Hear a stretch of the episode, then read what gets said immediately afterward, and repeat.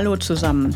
Mein Name ist Bianca und ähm, ich möchte heute mit euch über das Thema sprechen, Antrag auf Fahrerlaubnis bei der zuständigen Behörde. Du möchtest vielleicht den nächsten Führerschein machen oder bist schon gerade mitten in der Ausbildung und ich werde heute mal erklären, wie das dann genau abläuft. Zunächst einmal ähm, brauchst du, um einen äh, Führerschein zum Antrag bei der Behörde zu stellen, ähm, einen gültigen Erste-Hilfe-Kurs. Der sollte über neun Unterrichtseinheiten äh, laufen. Einen entsprechenden Sehtest, der sollte nicht älter als zwei Jahre sein. Ein gültiger Personalausweis oder auch Reisepass wird benötigt und entsprechend auch ein biometrisches Passfoto. Und ähm, ich weiß, die biometrischen Passfotos sorgen immer für ein bisschen Schwierigkeiten, weil sie sehen irgendwie immer doof aus, aber das ist so, das geht mir auch nicht anders. Ja, dann die Antragsgebühr entsprechend sollte auch entrichtet werden. Und teilweise ist es so, dass äh, die Fahr Fahrschulen, also so machen wir das für unsere Kunden, die Fahrschulen auch dann die Anträge für ihre Schüler abgeben. Das solltest du dann aber auch entsprechend mit deiner Fahrschule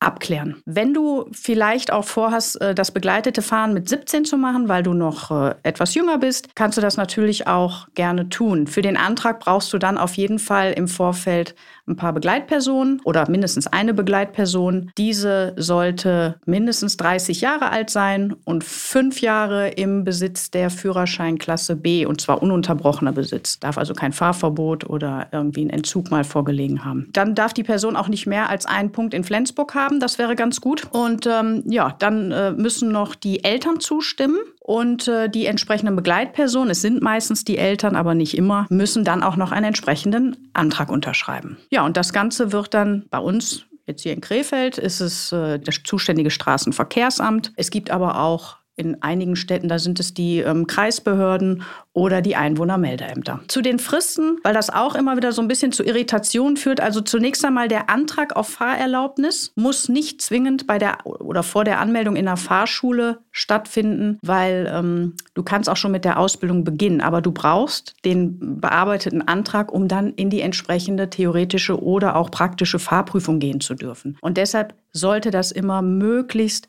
zeitnah geschehen, damit, wenn du deine Ausbildung fertig hast, dann auch direkt in die Prüfung gehen kannst. Und von dem Tag an, wo der Antrag dann äh, beim, bei der entsprechenden Prüforganisation eingegangen ist, also hier bei uns in Nordrhein-Westfalen ist es die, der TÜV, es gibt auch Bundesländer, da prüft die DEKRA, also je nachdem, woher du jetzt zuhörst, hat er zwölf Monate Gültigkeit. Das heißt, du kannst in den zwölf Monaten deine theoretische Prüfung absolvieren und musst die auch in diesen zwölf Monaten bestehen. Solltest du die Prüfung in den zwölf Monaten nicht bestehen, würde der Antrag ablaufen. Da wir aber natürlich positiv denken und auch davon ausgehen, dass du reibungslos durch deine Ausbildung kommst, wirst du die theoretische Prüfung natürlich bestehen in den zwölf Monaten. Und äh, dann hast du entsprechend an dem Tag, wo du die theoretische Prüfung bestanden hast, ein weiteres Jahr Zeit, also zwölf Monate, deine praktische Fahrprüfung zu bestehen. Und ähm, sollte es vielleicht doch mal nicht funktionieren, das Leben ist ja manchmal bunt, manchmal passieren Dinge, die man vielleicht so auch nicht vorhergesehen hat und man muss die Ausbildung unterbrechen, dann müsstest du,